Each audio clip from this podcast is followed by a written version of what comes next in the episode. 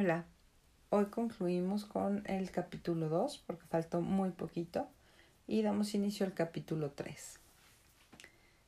La búsqueda del ego de la totalidad. Otro aspecto del dolor emocional que forma parte intrínseca de la mente egotista es una sensación profundamente arraigada de carencia o falta de totalidad, de no estar completo. En algunas personas esto es consciente, en otras inconsciente.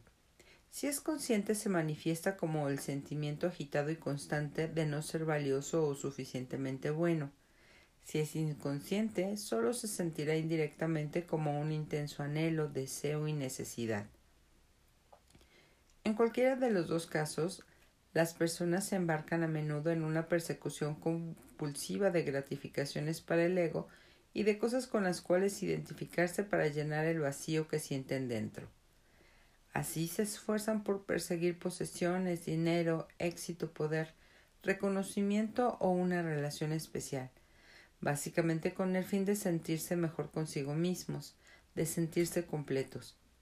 Pero incluso cuando alcanzan todas estas cosas, descubren pronto que el vacío todavía está allí, que no tiene fondo. Entonces están realmente en problemas, porque no pueden engañarse más a sí mismos. Bueno, pueden y lo hacen, pero se vuelve más difícil.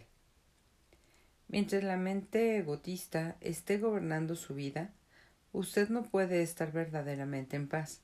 Usted no puede estar en paz y realizado, excepto por breves intervalos, cuando obtuvo lo que quería, cuando un anhelo acaba de ser cumplido. Puesto que el ego es un sentido de sí mismo derivado, necesita identificarse con cosas externas. Necesita ser defendido y alimentado constantemente. Las identificaciones del ego más comunes tienen que ver con las posesiones, el trabajo que uno hace, el nivel social y el reconocimiento, el conocimiento y la educación, la apariencia física, las habilidades especiales, las relaciones, la historia personal y familiar, los sistemas de creencias y también a menudo identificaciones políticas, nacionalistas, raciales, religiosas y de otro carácter colectivo. Ninguna de ellas es usted. ¿Encuentra esto aterrador? o es un alivio saberlo. A todo esto tendrá que renunciar tarde o temprano. Quizás lo encuentra todavía difícil de creer y realmente no le pido que crea que su identidad no puede encontrarse en ninguna de estas cosas. Usted sabrá la verdad de ello por usted mismo. Usted lo sabrá por tarde cuanto sienta que la muerte se acerca. La muerte es desnudarse de todo lo que no es usted. El secreto de la vida es morir antes de morir y descubrir que no hay muerte. Damos paso al capítulo 3. Avanzar profundamente hacia la hora. No busque su propio ser en la mente. Siento que aún hay mucho que necesito aprender sobre la forma como trabaja mi mente antes de llegar a un punto cercano a la conciencia plena o a la iluminación espiritual. No, no es cierto.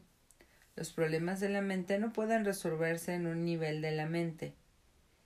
Una vez haya entendido la disfunción básica, no hay realmente mucho más que usted necesite aprender o entender. Estudiar las complejidades de la mente puede convertirlo en un buen psicólogo, pero no eso no lo llevará más allá de la mente. Lo mismo que el estudio de la locura no es suficiente para producir la cordura. Usted ya ha comprendido la mecánica básica del estado inconsciente, la identificación con la mente que produce un falso ser, el ego, como sustituto de su verdadero yo, arraigado en el ser. Usted se convierte en una rama separada de la vid, como Jesús lo expresa. Las necesidades del ego son infinitas, se siente vulnerable y amenazado y por lo tanto vive en un estado de miedo y carencia. Una vez que usted sabe cómo opera la disfunción básica, no hay necesidad de explorar todas sus innumerables manifestaciones. No es necesario convertirlo en un complejo problema personal. Al ego, por supuesto, le encanta eso. Siempre está buscando algo a que agarrarse para sostenerse y fortalecer su ilusorio sentido de identidad y se aferrará con gusto a sus problemas. Por eso, para tantas personas, una gran parte de su sentido de sí mismas está íntimamente conectado con sus problemas. Una vez que esto ha ocurrido, lo último que quieren es liberarse de ellos. Eso significaría pérdida de identidad. Puede haber una gran inversión inconsciente de ego en el dolor y el sufrimiento. Así que una vez que usted reconozca la raíz de la inconsciencia como la, ah, como la identificación con la mente, que por supuesto incluye las emociones, usted puede salir de ella, se vuelve presente. Cuando usted está presente, puede permitir que la mente sea como es sin enredarse en ella. La mente en sí no es disfuncional. Es una herramienta maravillosa. La disfunción se establece cuando usted busca su identidad en ella y la confunde con lo que usted es. Entonces se convierte en la mente egotista y domina la totalidad de su vida. Terminar con la ilusión del tiempo. Parece casi imposible dejar de identificarse con la mente. Estamos todos inmersos en ella. ¿Cómo se puede enseñar a volar a un pez? Aquí está la clave. Termine con la ilusión del tiempo. El tiempo y la mente son inseparables. Separa el tiempo de la mente y ésta se detendrá, a menos que escoja usarla. Estar identificado con su mente es estar atrapado en el tiempo. La compulsión de vivir casi exclusivamente a través de la memoria y de la anticipación. Esto crea una preocupación interminable con el pasado y el futuro y una negativa a reconocer y honrar el momento presente y a permitir que sea. La compulsión surge porque el pasado le da a usted una identidad y el futuro contiene la promesa de la salvación o la realización en cualquier forma. Ambas son ilusiones.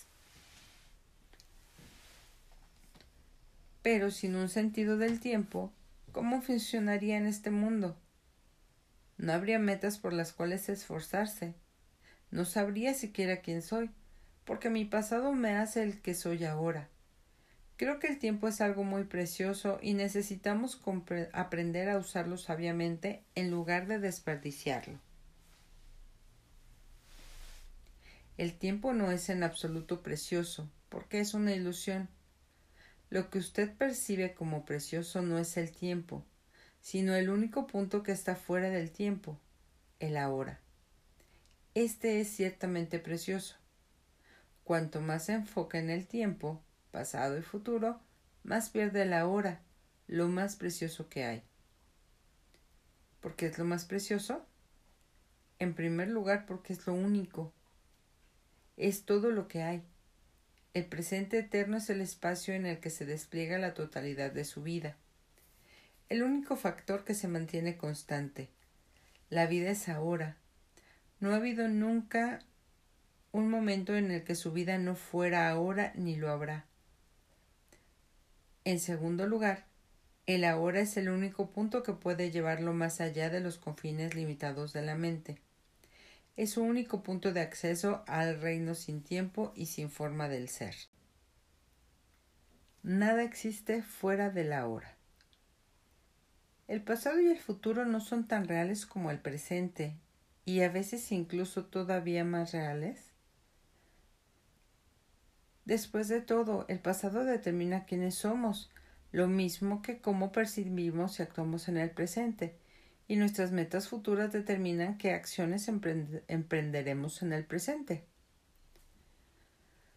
Usted no ha captado todavía la esencia de lo que estoy diciendo porque está tratando de entenderlo mentalmente. La mente no puede entender esto. Solo usted puede. Por favor, simplemente escuche. ¿Alguna vez ha experimentado, hecho, pensado o sentido algo fuera de la hora? ¿Cree que alguna vez lo hará? ¿Es posible que cualquier cosa ocurra o sea fuera de la hora? La respuesta es obvia, ¿no? Nunca nada ocurrió en el pasado, ocurrió en el ahora. Nunca ocurrirá nada en el futuro, ocurrirá en el ahora. Lo que usted considera el pasado es una huella de la memoria almacenada en la mente de una hora anterior. Cuando usted recuerda el pasado, reactiva una huella de la memoria y lo hace ahora. El futuro es una hora imaginado, una proyección de la mente. Cuando llega el futuro, llega como el ahora. Cuando usted piensa en el futuro, lo hace ahora. El pasado y el futuro obviamente no tienen realidad propia, lo mismo que la luna no tiene luz propia, sino que solamente puede reflejar la luz del sol. Así el pasado y el futuro son sólo pálidos reflejos de la luz, el poder y la realidad del presente eterno. Su realidad es prestada de la hora. La esencia de lo que estoy diciendo no puede ser entendida por la mente. En el momento en que usted la capta, ya hay un cambio en la conciencia de la mente al ser, del tiempo a la presencia. Súbitamente todo se siente vivo, irradia energía, emana ser. La clave de la dimensión espiritual. En situaciones de emergencia que amenazan la vida, el cambio en la conciencia del tiempo a la presencia ocurre a veces naturalmente. La personalidad que tiene un pasado y un futuro se retira momentáneamente y queda reemplazada por una intensa presencia consciente muy calmada, pero muy alerta al mismo tiempo. Cualquier reacción que se requiera surge entonces del estado de conciencia. La razón por la que a algunas personas les encanta embarcarse en actividades peligrosas, como el montañismo, las carreras de autos u otras, aunque puede que no sean conscientes de ellos, es que los fuerzan a, entrar en el ahora, ese estado incesantemente vivido que está libre del tiempo, libre de problemas, libre del pensamiento, libre del peso de la personalidad. Resbalar fuera del momento presente, siquiera por un segundo, puede significar la muerte. Desafortunadamente, llegan a depender de una actividad particular para estar en ese estado. Pero usted no necesita escalar la cara norte del Heiger. Puede entrar en ese estado ahora.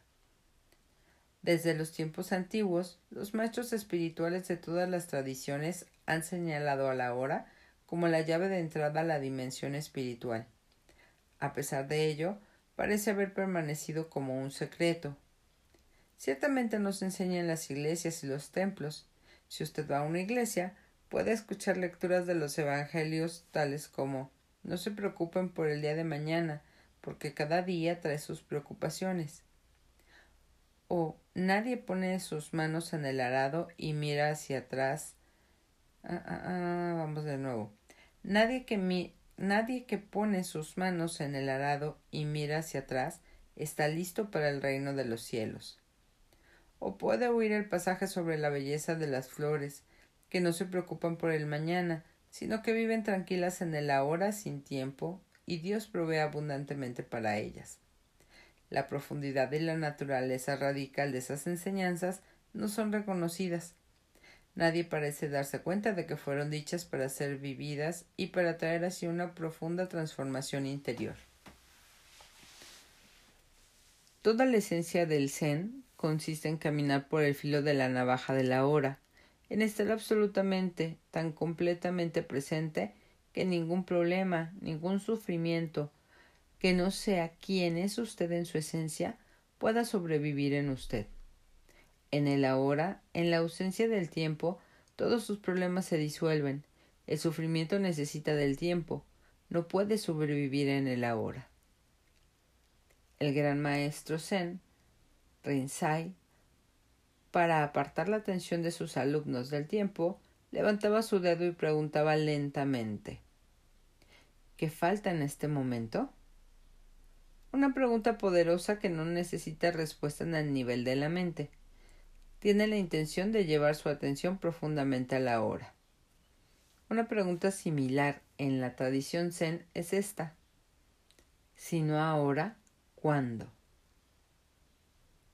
El ahora es también fundamental en la enseñanza del sufismo, la rama mística del Islam. Los sufis tienen un dicho. El sufi es el hijo del tiempo presente. Y Rumi, el gran poeta y maestro del sufismo, declara El pasado y el futuro ocultan a Dios de nuestra mirada.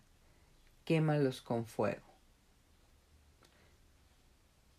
Meister Eckhart, el maestro espiritual del siglo XIII, lo sintetizó maravillosamente.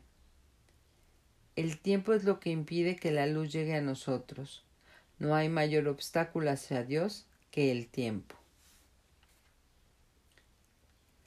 Acceder al poder de la hora. Hace un momento cuando usted habló del presente eterno y de la irrealidad del pasado y del futuro, me sorprendí mirando al árbol que está allá afuera. Lo había mirado unas cuantas veces antes, pero esta vez era diferente. La percepción externa no había cambiado mucho, excepto que los colores parecían más brillantes y vibrantes. Pero ahora tenía una nueva dimensión. Es difícil de explicar. No sé cómo, pero era consciente de algo invisible que sentía que era la esencia de ese árbol, su espíritu interior si quiere. Y de alguna forma yo era parte de eso. Me doy cuenta ahora que no había visto verdaderamente el árbol antes, sino una imagen plana y muerta de él.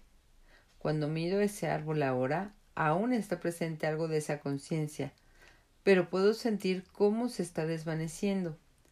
Es decir, la experiencia ya está retirándose al pasado. ¿Algo como esto puede ser alguna vez más que un atisbo fugitivo?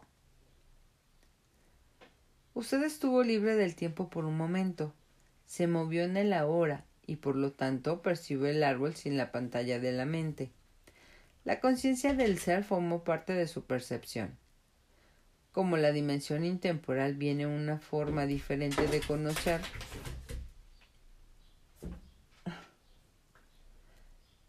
Con la dimensión intemporal viene una forma diferente de conocer que no mata el espíritu que vive en cada criatura y en cada cosa.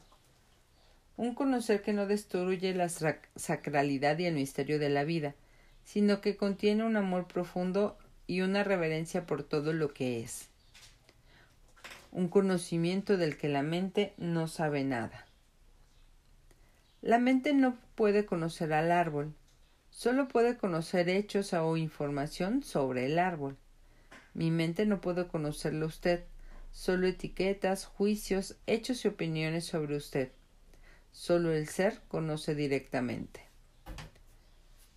No hay un lugar para la mente y el conocimiento de la mente.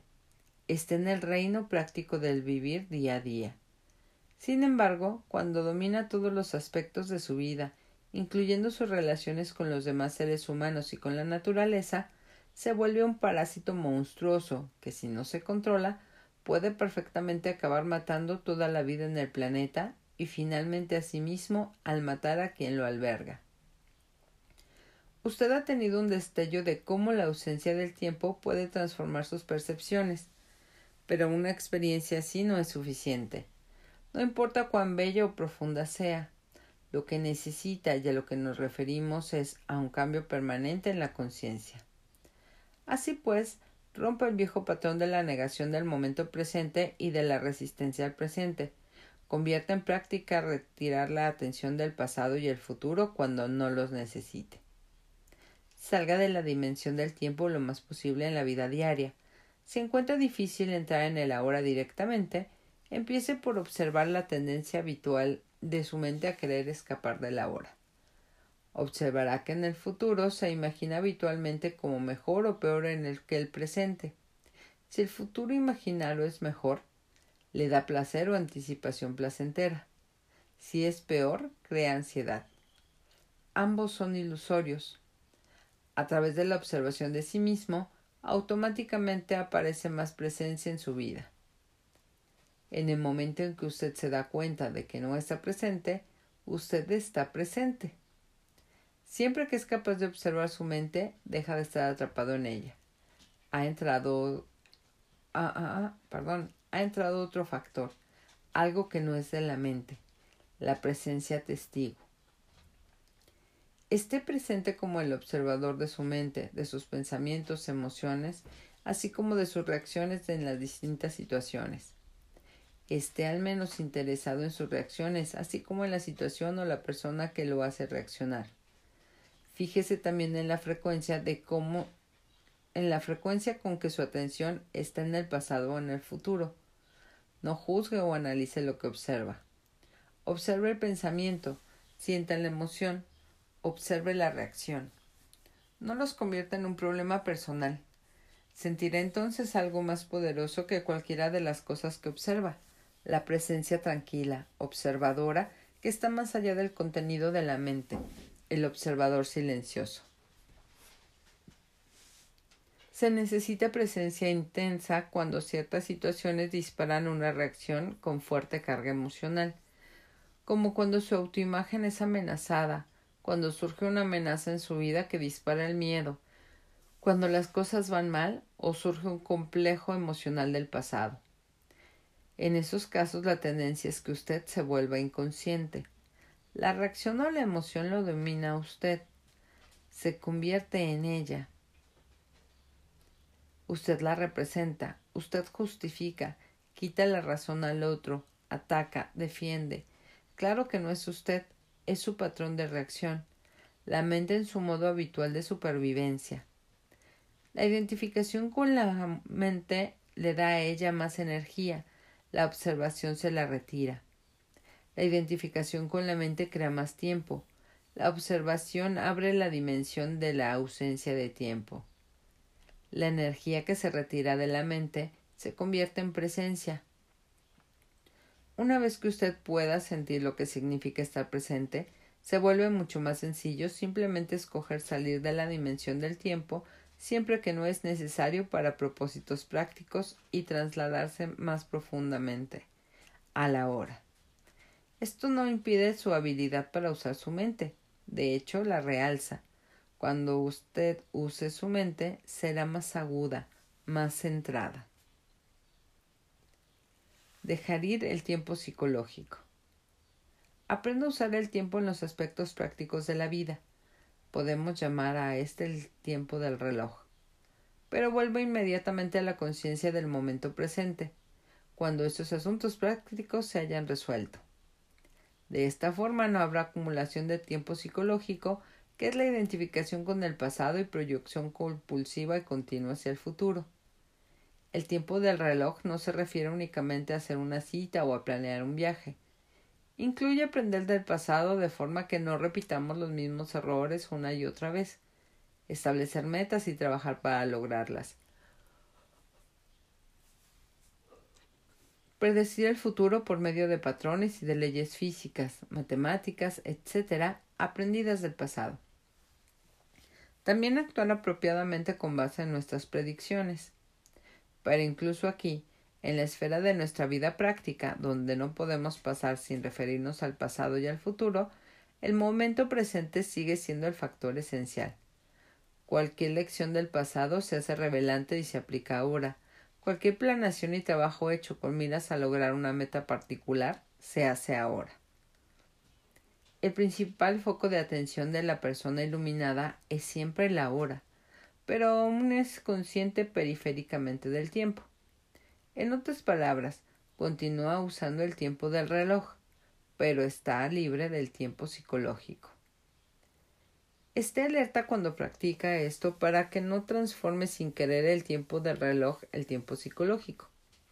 Por ejemplo, si usted cometió un error en el pasado y aprende de él ahora, usted está usando el tiempo del reloj. Por otra parte, si usted se queda mentalmente en él y surge la autocrítica, el remordimiento o la culpa, está convirtiendo el error en mí y mío. Lo convierte en parte de su sentido de identidad y se ha convertido en tiempo psicológico, que está siempre ligado a un falso, a un falso sentido de identidad. La falta de perdón implica necesariamente una carga pesada de tiempo psicológico. Si usted se propone una meta y trabaja para lograrla, usted está usando el tiempo del reloj.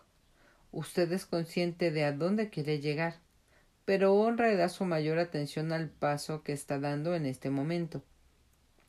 Si se enfoca exclusiva, excesivamente en la meta, Quizás usted esté buscando la felicidad, la realización o un sentido más completo de sí mismo en ella y ya no honra el ahora. Se queda reducido a un peldaño hacia el futuro sin valor intrínseco. El tiempo del reloj se vuelve entonces tiempo psicológico. El viaje de su vida ya no es una aventura, solamente una necesidad obsesiva de llegar, de lograr, de conseguirlo. Ya no ve o huele las flores del camino, tampoco ni es consciente de la belleza y el milagro de la vida que se despliega a su alrededor cuando está presente en el ahora.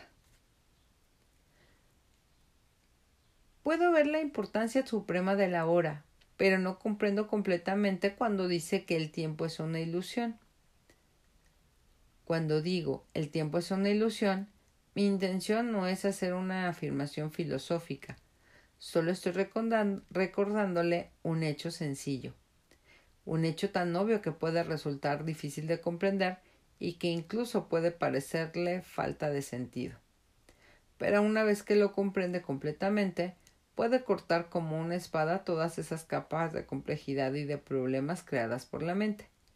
Permítame decirle de nuevo, el momento presente es todo lo que usted tiene.